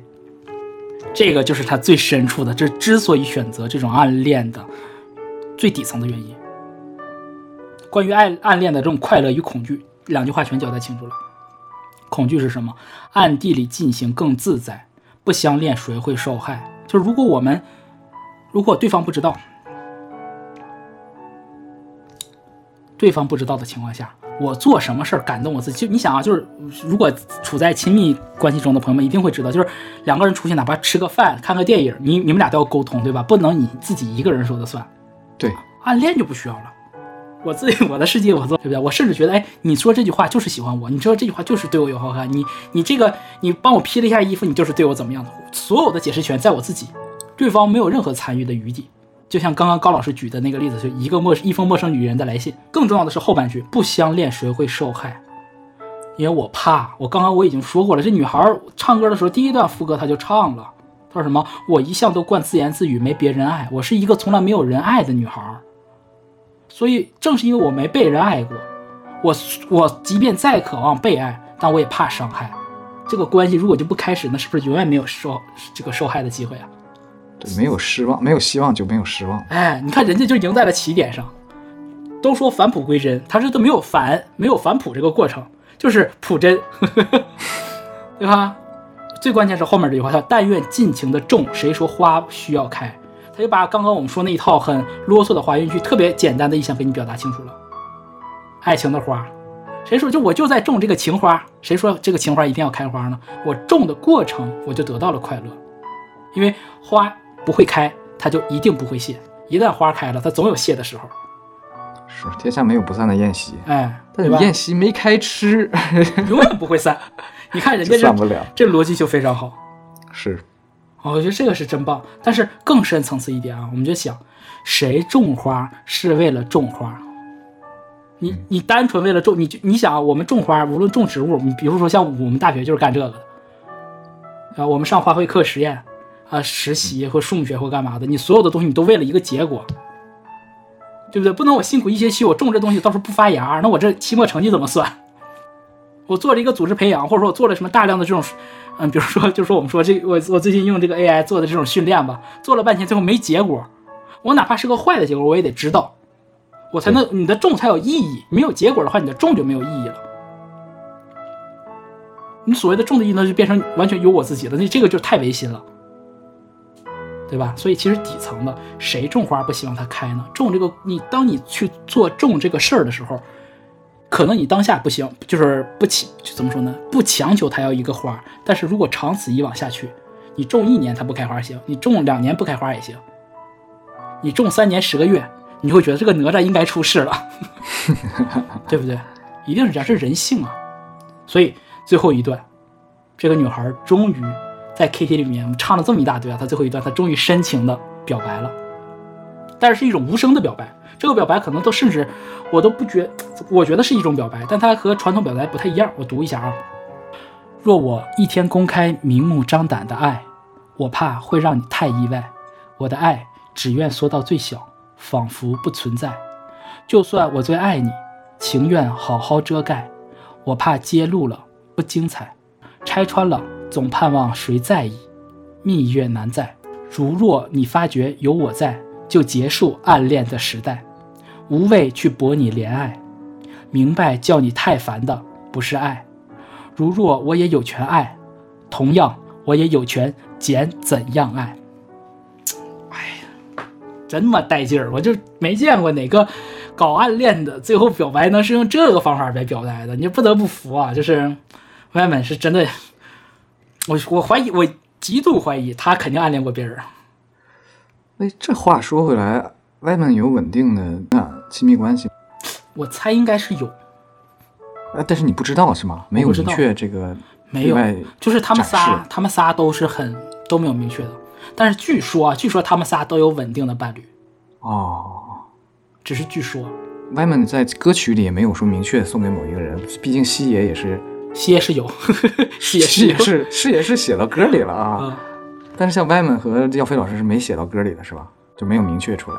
有有有，但没有写没有写哪个人，但也没有确明确讲过。比如说像那个给给张信哲的，给阿哲的那个嗯《到处留情》歪门自己就讲过是他失恋之后写的，而且还说了他那个写那首歌的时候是彭玲还是吴君如陪着他去欧洲玩儿哦，彭玲对，彭玲陪着他在欧洲玩儿写的。嗯，有点意思。行，你继续。好吧。前面第一段其实跟前面我们刚刚重复两段副歌都是一样的，就是呃，就是什么若有一天，若有一天那个公开明目张胆的爱，我怕会让你太意外，一直到什么我的爱只愿缩到最小，仿佛不存在，唯独改了就是一个字儿改第。二个字，对啊，刚刚把有改成我了。对，刚刚说的是若有一天公开，这边说的是若我一天公开。你看这个主观能动性就不一样了。若有一天是什么，就可能是别人告诉你的，可能是被迫的啊，被迫出柜，可能是啊。但是到这儿呢，啊，就是随随口讲啊。但是到这趴，若我一天，就是我主动讲的话，你看这个感觉就不一样了。前面的如果说是由别人来说这句话，就是如果我是被迫的被别人揭露了我对你的这种暗恋的话，我可能会有这种自卑。我可能会担心这担心那，但是当最后这一段时候，他自己跟这个女孩子做最后的深情表白的时候，他说：“若我一天公开，我怕会让你太意外。”你能感觉到情绪的烈度一下就推上去了，是的，我就好厉害，一个字之差。你看别人别人爆出来的时候，你可能会感觉到意外。如果我跟我亲自跟你讲，我喜欢你，其实若有也不一定是别人爆，也有可能是自己爆，啊也有可能但是绝绝对没有说把这个我点名了，点明这个情感这么强烈。对，如果我跟你讲了之后，然后你再意外，那我会，你想我好难受，对 对吧？但是嗯，你就要直面，你那个修罗场你就感受出来了。可能对方就说、哦、谢谢，那我觉得我可以当你说过的话没听过吗？哦，为什么好顺就把这句话说出来了？因为你拒绝人太多了。没有，因为我收到过这句话。嗯，才不是呢，你就你就是拒绝人太多。啊，行吧，都可以。我就感觉这是很难受的一件事了。但是他，他后面说嘛，他说就算我最爱你，情愿好好遮盖，跟刚刚刚都一样啊。他后面两句不一样了。前面说的什么？前面说的是，就算我在你，情愿好好遮盖，化作了密码不公开。他这边说的是什么？他这边说我怕揭露了不精彩。哦，终于说出来真实原因了。就像我刚刚说的，揭露了就不精彩了。这个暗恋这个把戏，只有不挑明之前才好玩。所有的东西你都可以解释，你都能解读。对，这就像我前我们前面说的八卦似的。对，揭露了就没劲，对吧？就没劲，没意思。你不揭露呢，就是哎，刚刚我们俩吃饭在来 KTV 之前，他一直盯着我的眼睛看，有没有可能就是我脸上有什么脏东西，他盯着我看呢？不重要，但是我接受的，我我在那个当下，我感觉到了被爱，我觉得我是快乐的。而且更有意思的是，不精彩这个事儿，谁会认为不精彩？是对方还是我？也不好说，有可能对方也觉得精彩，你懂吗？有可能是对方也在玩火，有没有这个可能？我在我这个，我现在假如我现在就是那女孩，我在 KTV 里唱这个歌，我盯着对那个在场的那个荣女士在唱，她也没有说，我也没有说，我们俩都觉得自己彼此在玩火。你想吧，这就这个这个词用的就是 高，实在是高。对，而且这个“精彩”这两个字，你看可以不仅仅是我们刚刚说的那种哎这种爱意的感觉，还可以更多其他的解读。有可能这个事儿挑明了，就是很或者说普通朋友之间，这个就是很简单的事儿，可能你碰了我一下，或者说你发生了一个什么事儿，你跟谁说了一句什么话，但是这个事儿只要不挑明，所有的事情都可以特别精彩，这就好玩。然后最后拆穿了，总盼望谁在意，蜜月难在，这就是这样子的。人性使然，就你得到了，怎么说呢？你你如果一直饿着，你可能没有什么感觉。假如说你连续啊，连续十周有个人给你买这个，呃，超级星期四的那个炸鸡，你第十一周你肯定想要，甚至你可能还说他怎么每次都买炸鸡，他能不能换换其他口味？人就这样。而蜜月难在是什么呢？就是所谓的蜜月都是我个人的感受，可能是我们甚至是可能双方之间的感受。那一旦挑破了之后，那就不是蜜月了嘛？那这个事变得很尬了。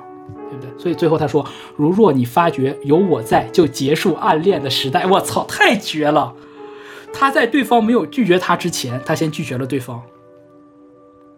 如果你发现啊，如果你发现我暗恋你了，那就把这个事就咱就拉倒，你就结束了。这是一种解读啊，这是一种解读，就是你，你可以就理解单纯理解成：如果你发现老子爱你，咱俩就分，我就不爱你了。这挺酷。还有一种解读就是，如果你发现了我在了，那我所有的关于你暗恋的这个时时代就彻底结束了。你为我这部独角戏，就是敲响了最后这个散场的这个钟声吧，拉下了大幕。我个人更愿意，我个自己啊更愿意倾向于第一种解读，就是如果你发现了有我这个人在的话，你发现了我真的喜欢你的话，那就让这个事情结束吧。为什么呢？因为我不想去博你的怜爱。我不想让你因为可怜我才喜欢我，我不想你觉让你觉得我是你的一个负担，因为我知道让让爱人太烦恼的不是爱。你看我连拒绝你都是因为我爱你，我不想让你我变成你的困扰，因为我我内心深处我这个女我作为一个女孩，我真的觉得我我又变成了 anyway 就是能理解，嗯、呃，因为我作为一个我作为一个特别深爱你的一个女孩，而且是一个怎么说呢不自信的没有被人爱过的女孩。我觉得你注定是不会喜欢我的，或者是说，如果你爱我，我觉得会变成你的一种负担。我不想让你有平添这种烦恼，平添这种负担。我只希望去给你我的爱，我不想让你困扰。多无私啊！这特别像那个 西野写的那个《假如让我说下去》，那个那个是明确写给明哥的，那个就是流露出来了相同的情感，就是我不想让你烦恼。我不想让你因我而伤神，所以他最后说了一句，我觉得是最后的倔强，最后的自尊，最后的坚强了。他说：“如若我也有权爱，同样我也有权拣怎样爱。”他刚刚说的是拣，同我也有同样有权不必被爱，还是一个被动的角色。这边他终于转成主动了。他说：“我也有权拣怎样爱。我如果我有权爱你的话，那我宁愿选择用这种方式来爱你，即便我很痛苦，我因为我觉得这样才能给你最好的爱。所以我觉得这个歌把整个那个陈百强的那个丹尼的那首《等》又拔了一层，而且更虐了，真的是虐到极致。你甚至他的这种虐不是说因为他碰到了渣男，碰到什么都不是，而是因为我太爱对方了，所以我自愿在爱情当中把我摆的特别低，而且低到我觉得这个低比一般的所谓的低到尘埃里还要再低一层，就是 我自我选择的，不要你管，我是一个独立的行为人，哇，所以就是很难不爱。低到尘埃里啊，但是他还是在尘埃里面往外付出着爱的，就是他那个爱是有名分的。对，他这个哥们儿，这首歌，他就他的爱是没名分的，他的爱是只有自己知道的，没有任何人知道的。嗯这爱情无人证啊！哎，都穿上了是吧？对，嗯，其实有个梗没讲，爱情还是有人证的。我自己就是人证，我不仅是人证，我还是物证。还能是物证，对啊，你想想就，是我的身上留过是吗？我的身上留下过你的痕迹。你就往哎，我跟你说，这是我的一个点子，我本来打算要写的，你讲出来了你。写在哪？你说出来照样得写。嗯，最最后这段让我想到一个反例啊，嗯，有的那些男性啊，我忘了是在哪儿看的，他就喜欢追小姑娘的感觉，他追到手了就分手，哎，就喜欢追，哎，没有，我觉得好像是我们大大学的同学吧，好像。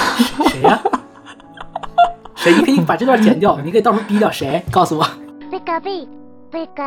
总处对象，处处就就处还真是上了就不爱处了，然后又处对象，啊处上了又不爱处了，我，你知道我，我当时就纳闷，我说怎么哪儿来这些经历啊？就是很明显能感觉到，就是他不是说闹什么分手了才分手的，而是处上了就觉得好像不对就就分手了，是不是就更喜欢那种处之前的那种暧昧的感觉，所以不断的重复啊？可能就喜欢得不到的吧。就是能理解，就像是他这个说的，呃，我更喜欢暗恋，嗯，就两种两种极端了，两种极端。真的是两种极端了。那么问题就来了，嗯，最长情也是最纯粹的爱，就是暗恋吗？你问我，我肯定说是啊，因为我我下的题，我只是恰巧，我就觉得这么顺顺嘴儿就下了一个，因为我觉得这种，为什么我觉得是长情和纯粹呢？因为我觉得完全怎么掌握权在我，对，不涉及到其他的，所以你就是甚至都没有吵架这回事儿。但是你知道吗？这是可以说是最纯粹的。那长不长还不是看个人，我我跟你讲，只要你不说，这事儿就一直没结束，哪怕你结婚了，这事儿都没结束。啊，你意思是没结束？对，因为你没开始啊，你哪儿来结束？对不对？不不不，我自己的暗恋我可以喊结束呀，我不说我也可以喊结束呀，就我心里在告诉我自己我不爱你了，啊，你说这种啊？那怪我是我是段正淳这种。不是这个意思吗？就是啊呃，我既然喜欢一个人，我暗恋他，然后后来有一天晚上，我忽然间醒悟了，或者是变化了，或者说不爱他，暗恋就结束了。那我觉得我我这个最长情可以定义在这个最纯粹的前面，就是 最最长情是用来修饰最纯粹的，最长情的纯粹的恋爱。我在最纯粹的这里面，它是最长情的，对不对？因为没有第 就是别说第三者，第二者都参与不进来。我觉得可以是最好坚持的嗯，，e easy work。也也不也不算最好坚持，我觉得不算不好坚持，我觉得是应该这种越虐他越觉得快乐，他从痛感当当中汲取养分。这个说实话，我不太适合谈这个话题，因为小生我这辈子就没暗恋过，我特别有资格是吧？我不太理解啊，性格原因。嗯，我觉得真是性格原因。我可以不表白，但我绝对不暗恋啊！不是，那你告诉我，不表不表白不表白的明恋是什么样？不表白明恋就是是长眼睛的人就能看出来我是喜欢对方的。那不叫，那不叫，你得讲完之后，你得明确的讲，就咱俩处吗？处啊。我我我觉得不是，我觉得他这这个度在哪儿呢？就是暗恋这种感觉是不是暗恋的时候就是会不止避着对方，也会避着其他人，不让别人察觉到自己这份感情。哦，那我没有，那我不算，那我是不是应该不算？我觉得是不算的。嗯那真正的暗恋是应该是这样的。那照你那么说，真的全天下人都知道，就他一个人不知道，这证明他笨，不代表你暗恋。没有没有没有，我我点我强调点是，就这个事儿只要不挑明，你懂吗？这个事儿只要不挑明，这就是不是？那那你知道你那么说暧昧时候算不算暗恋？哦，也是哈。是不是啊？你说的是不对，你对你的暗恋这个定义是有点太宽泛了。嗯，我太宽泛了。那就那那那这么算的话，那我应该都没有暗恋过。我我我就处在长期的暧昧中，我处长期的暧昧期，是吧？对对对对，所以我经常会说，我说也许有很多人暗恋我，因为他们都没告诉我。要点脸。但是但是确实是暗恋就是这么定义的，就是一定不会让对方知道，甚至不会让其他任何人知道。这首歌里肯定是能看出来，只有他自己知道。对对对对，所以你说你觉得暗暗恋到底算不算爱情？暗恋或者单恋嘛？我们放放的更长远一点，更宽泛一点，就是这个我还有一个问题，我们刚好能探一下，嗯探讨一下，就是初恋是你第一次喜欢上别人，还是你第一次谈恋爱？你要问我，我肯定是第一次喜欢上别人。那你说的这个暗恋或者爱恋就是爱情，嗯，对吧？那我现在改一下，把烟抽了我就改。哎，你看，咱这咱这个立场啊，就是随时变。我觉得不算。就这个事儿也困扰我很久，就是别人经常说，哎，这是我初恋，我想说，那那你喜欢上那个人没有结果，这是不是你第一次喜欢上的人？这个更符合初恋的这个定义呢，嗯，对吧？还或者或者我提供一个角度啊，就是我亲身经历，嗯我啊，我觉得这也像春秋里面写的，就是被你害过、恨过，写成情史还变废纸，这种才才叫初恋那那人家有的初恋那个啥啊，就顺利步入婚姻了，是吧？对对对，修成刨正果除掉这些幸福的人，离我们远点儿，烦死了。为什么会有这么多幸福的人？那你觉得这个暗恋单恋算爱情？就我觉得，我觉得算，我真实的觉得是算，因为你你你在这个过程当中，你体会过的那些东西，我们怎么说，就是你核心的那个那一部分吧，和你在正就是真正的两个人恋爱当中体会过的，其实是差不太多的。嗯，只不过可能有一些更多的麻烦、更多的琐事你不知道，就是你看到的只是恋爱的美好，你不知道恋爱当中还有一些局域，你不会为你想到的都是一些怎么说呢，很脱离实际的、脱离现实的一些一些感情。这我真的觉得是，就是单恋和暗恋是是脱离实际的，因为两个人只有在现实生活中真正的接触、真正的生活，你才会发现你们当中很多的矛盾点不是出于你们感情的问题，而是很多琐碎的现实的这些事儿给你们造成的，甚至可能就是两个人就是沟通，你说的这句话他没理解，他说那句话你没理解，就单纯的是因为交流的问题，就是你会发现哦，原来爱爱情不仅仅是两个人就是那种纯粹的朦胧的美好，还有一些其他的，就是你要去克服的东西。所以我觉得单恋，如果你的初恋是暗恋或者单恋的话，我觉得其实也挺也挺美好的。讲实话，因为你没见识过爱情当中那些怎么说不是那么光鲜的那一面，不是那么吸引人的那一面。嗯，嗯，这是我的理解。啊，高老师呢？我觉得这肯定是算的，嗯甚至是更过分一点啊。嗯我看过一个电影叫《充气娃娃之恋嗯，就类似于日本人那种吗？》，好好是个欧洲电影，哦，就是还挺有意思的，大家就可以看一看。但是这说实话，它这个充气娃娃还是类人形的嘛。嗯啊，看过一些比较猎奇的新闻，有的东西纯粹就是恋物嗯啊。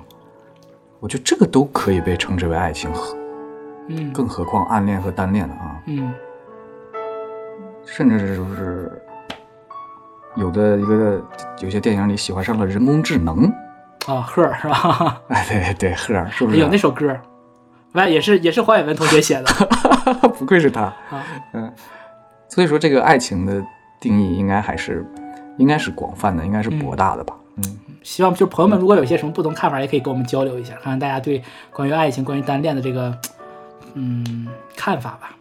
是。然后阿兰对于这个事情呢进行了一定的研究啊，我们到最后上升一个高度啊拔一下吧。拔一下啊，我们走的远一点啊，走的深一点。首先就是我，我这听完这首歌，我再再听的时候，隔这么多年再去听的时候，我会想，现实生活中到底有没有，或者是咱不说现实生活中吧，就是嗯，影视作品也好，文学作品当中，你有碰到过这样的人吗？这样的形象吗？就刚才咱都说了一个陌生女人的来信嘛，当然她最后她说出来了哈，对，在她说出来之前，她是符合这样的一个，嗯呃，我们对他的这样的，就符合我们现在说的这样一个情况。对，还有其他的吗？就是咱们中国的中国的，啊，我也不一定非要中国，就是除此之外吧，就是你会感觉这个人形象可能会跟我们更贴近一点，或者说，嗯，更鲜明一点，哦，就面部不会太模糊。我就没啥印象，感觉没有这么甘于奉献的。我还挺多的，我在众多当中选了一个。是吧？啊、因为我我曾经说我就特别爱看武侠小说，啊、有一哦有一部小说当中就这类的人特别多，这个小说就叫《神雕侠侣》。《神雕侠侣》里面那些没有和杨过在一起的女生，在一起的人，我觉得全都是。你看，包括像什么公孙绿萼、程婴，而且公孙绿萼多多少少还是公孙绿萼自己他大他妈家知道让他娶没有他妈让他娶的，他从来没有跟杨过讲过说杨大哥我爱你或怎么样，从来没有。哎，那我就跟你持有不同的看法，也许是因为看电视剧的原因吧。嗯，我觉得我一眼就能看出来他们都是喜欢杨过的。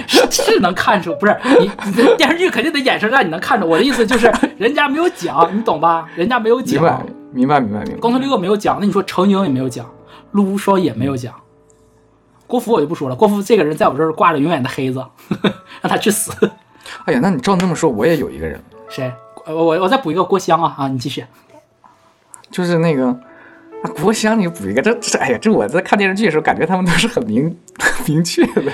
不是他没有 没有讲，确实，嗯，那就是那个安陵容是 喜欢甄嬛的，哦，哎，这个算，这个算，这个好，哎，这个棒，这是神经病的一个。哎，我觉得我喜欢这个，这个个好，这个好。那你这么说，那我要再补一个，叶澜依，叶澜依是喜欢果郡王，果郡王不知道，哦，对不对？确确实，谁知道果郡王知不知道啊？那家伙真是烧得很。贱人，不要不要不要提这个贱人，每次看都跳过他那一趴。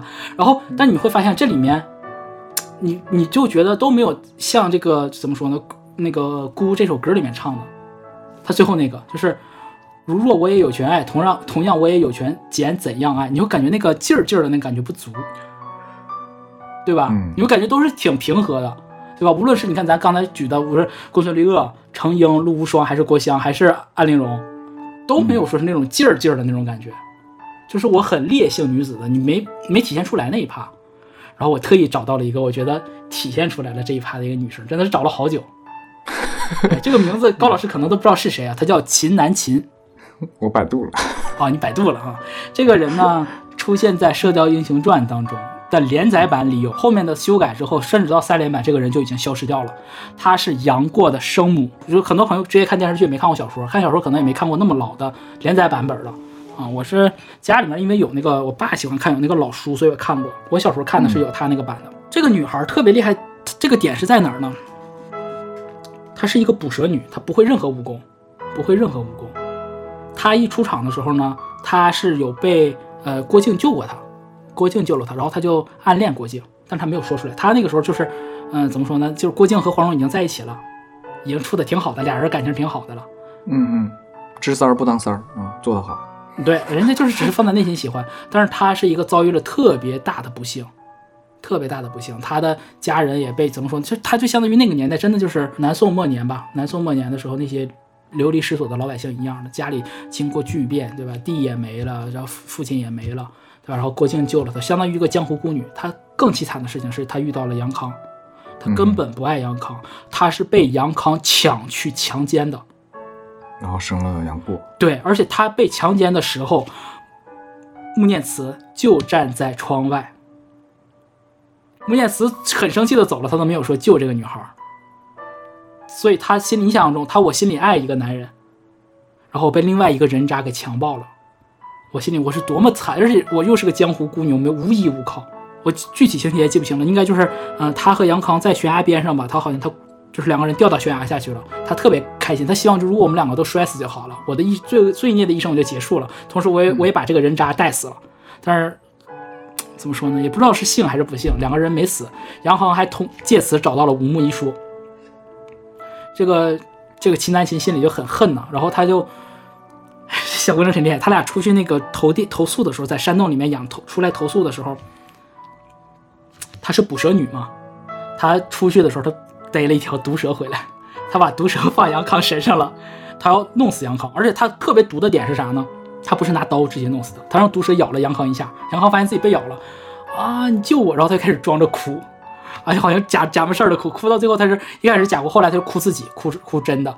哭哭，他讲他我要去救你，我要去给你找草药。他出去，他自己，他是他这一段是他自己跟郭郭靖讲的。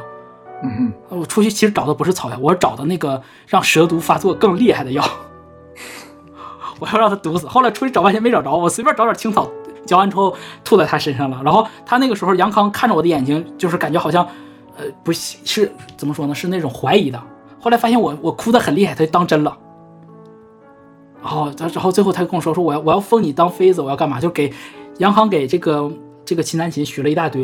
然后最后说说你把这个无木遗书带到大金国给我爹，然后让他立你为妃。然后这女这个秦南琴是多厉害多能隐忍呢，他就一直一直没有表达明确表达出来说我去还是不去，我怎么样，他就一直等着这个杨康蛇毒发作，发作到他自己拿水他够不着，杨康够不着水让他给他递，他这个这秦南琴把水往后拉一块儿，你自己拿拉一块儿，最后杨康伸手够到水的时候，他当他拿起水想往嘴边送的时候，手就不听使唤了，啪水碗就是掉到地上了。因为秦南琴不会武功，他一定要等到杨康一点不能动的时候，他才开始执行他的计划。他怎么做的呢？他就当着杨康的面儿，把那个五木遗书一条一条的给撕碎了给他看。杨康就看到他撕，然后气的就晕过去了。醒了之后，然后他又接着撕。后来杨康就干脆不睁眼睛了。然后秦南琴更绝，我在他耳朵边上撕，给他听声音。当他描述这段的时候，然后最绿茶、最婊的这个穆念慈就就没有反应的，就突然给了嗯，就是秦南琴一个嘴巴。他说：“你怎么能这么对他啊？他也只不过是爱惜你这躯容貌。”哦，你知道这连载版里头写的话，你这听起来是不是特别婊？是然后，但是秦南琴没有做任何反应，他只是淡然的继续说下去。说到后面，就是说，当他说到有一些，比如说强奸他那个情节的时候，郭靖说：“哎，我不方便，我是男生，你给就是当时黄蓉和那个穆念慈都在，说你给他俩两个女孩说吧。”然后秦南琴说法是：“嗯，郭大哥要这话就说给你听的，你要不在我就不说了。”最后，呃，郭靖提出来这个要求，说你你一个人浪荡在外太不容易了，你跟我们一起走吧。他说什么？他说我本来就是这样一个怎么说呢，一个清冷冷清的人，就我自己去漂泊吧。你就说这个这个女孩是，你知道我描述完整个这个故事，你就能知道为什么我选了她来讲了。我我如没说明他一直没有说过，他一直都没有，甚至到他走的时候，走的时候他不会武功，然后郭靖郭靖说说我教你点武功吧，他说我不要，最后是郭靖郭靖再三要求让他学学了一点全真派的内功，他才学。郭靖还很很费解，为什么就我我教你的这是正经好玩意儿啊，怎么不想学呢？所以你能感受到他是如此的爱郭靖，但是他我被我被他凌辱了，我被一个人渣凌辱了，但我也不能表达出来，我也没有说我因为我喜欢你，我就要贴在你身上。嗯，所以我感觉就真的，哎，我我他一直是我心中的意难平。我觉得杨过身上的很多点，很多人都说什么聪明像杨康屁，杨康在《射雕英雄传》这本书里就是彻头彻尾的大人渣，就是王八蛋。要说他像谁，他就像他妈。没改的时候，杨康就是这么死的，是吧？没有他，他后来的就是本来以为毒死他了，后来他被吸那个就是吸毒，就欧阳锋的家奴过来了，然后秦南星就走了，他以为会毒死，实际上没毒死。所以这块也解释了一个 bug，就是呃《射雕英雄传》里有个 bug 嘛，就是那个他们郭靖、黄蓉回到桃花岛，发现他的五那个江南五怪都被弄死了嘛，然后其中有一个师傅是中了九阴白骨爪嘛，嗯，对吧？你想他们俩在归云庄的时候是见过杨康使九阴白骨爪的。那当时他们怎么没有反？他他为郭靖和黄蓉都傻了，郭靖傻正常啊，黄蓉也傻了吗？啊，世上只有你爹那个见过九阴真经，他会九阴白骨，那杨康还没死呢，杨康也会啊。如果小说里改过之后就没有这段剧情了，但是没改之前，他们俩听过秦南琴的话，以为杨康死了，所以就没猜到是杨康啊。就没猜杨康。对，所以这段剧情 bug 就没有啊。这是，但我更意难平的就是因为我觉得这个女性的形象写的太酷了，太鲜明了，爱憎分明的这种，而且她她不会武功，甚至我觉得她身上很多的点和杨康身上给我感觉的那种爱憎分明的点是一样的，所以我就觉得，哎呀，挺我挺喜欢的，所以所以就听到这首歌的时候就想到她了，就这么烈性的女子。为啥要删？说是，呃，反正后面有 bug 吧，就你其实他不删他，你后面杨过的动机也有问题，因为他是如此，他他在家的时候就会给他爷爷讲说郭大哥怎么样，讲郭靖。那你想想，如果啊，真的、是杨康就不会就就杨过就不会，杨过就不会一直想着为父报仇了嘛，他都知道他爹是个人渣，所以就一定得是有一块有问题，那就是那只能让前面的有问题了，反正前面的小说已经出了嘛，是是是啊，因为后面还得写别的故事呢。额外延伸出来一点儿，咱还要再延伸吗？其实本来呢，阿兰准备的更深啊，嗯，谈到一些哲学，从老子到庄子再到孔子的爱情，扯了，就有点儿，还有一个这个完美爱情的这样一个公式啊，嗯一个三角统计，哎，这叫什么东西？啊，这好像有学名吧？对爱情三因论。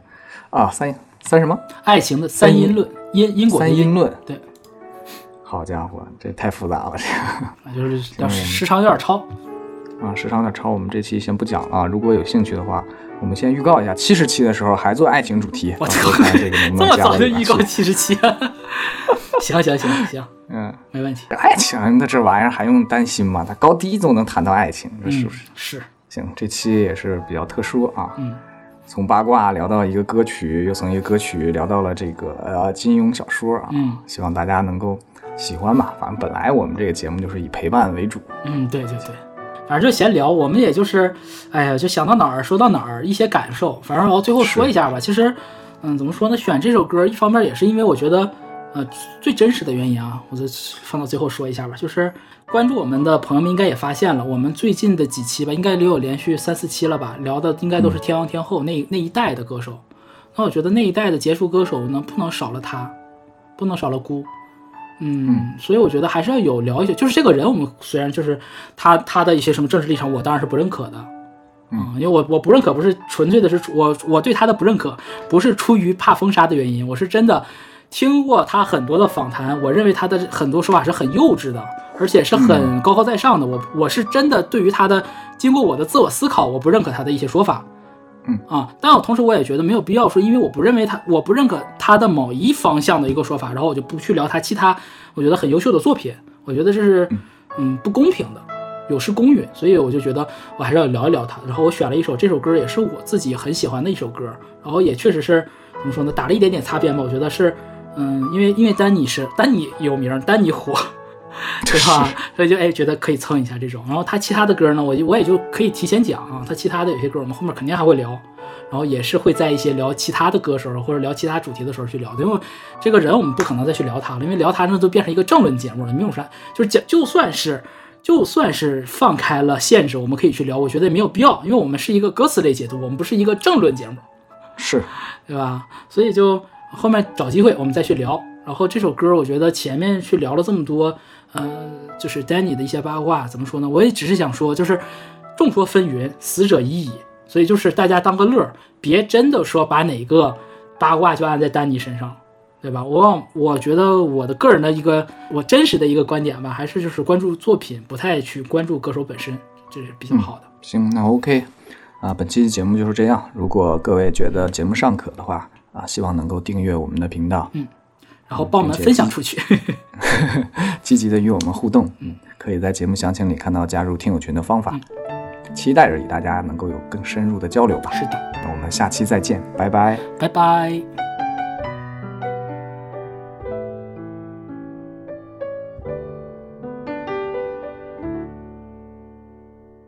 假終於鬥醫生，才能收這雙千里。留在飯店那指甲，已強手得加喪盡的吻，全憑我手中的偷拍照，演奏着你不體溫。我已孤身一世日和你過，平时就要企后几寸去幻想别要我若有一点痛恨令我真等的爱我怕会让你太依赖我的爱只所得在少仿佛不存在就算我最爱你正应好好姿态快在慢慢麻不公开我一下。自言自语，没别人爱。难道你發得我自在，就会很望住只期待？如願我亦有權愛，同样我亦有权不必被爱。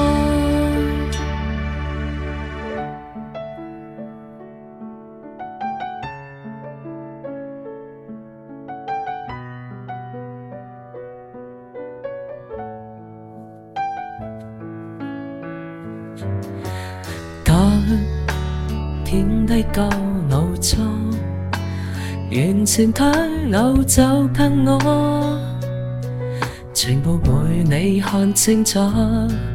待你好，只不过是幫我成為我爱演的一個我，其實未算太坎坷。我如果想一世人和你過。死就，要企后几寸去幻想。别要么如有一天痛爱，你不争等的爱，我怕会让你太依赖我的爱。只愿所有聚消，仿佛不存在。就算我正爱你，情愿好好接待，化作血脉脉不讲爱，我一下。都看自言自語，沒別人嗌。难道你發覺我自在，就會很能住這期待？只有我也有期待，同樣我亦有期待被被愛。看你憎恨更自在，不心戀誰會受害？但愿真情地盡，誰是花雖開？如我一天夢為你我爭等的愛，我怕為人你太意外我的愛，只所有滯銷，彷彿不存在。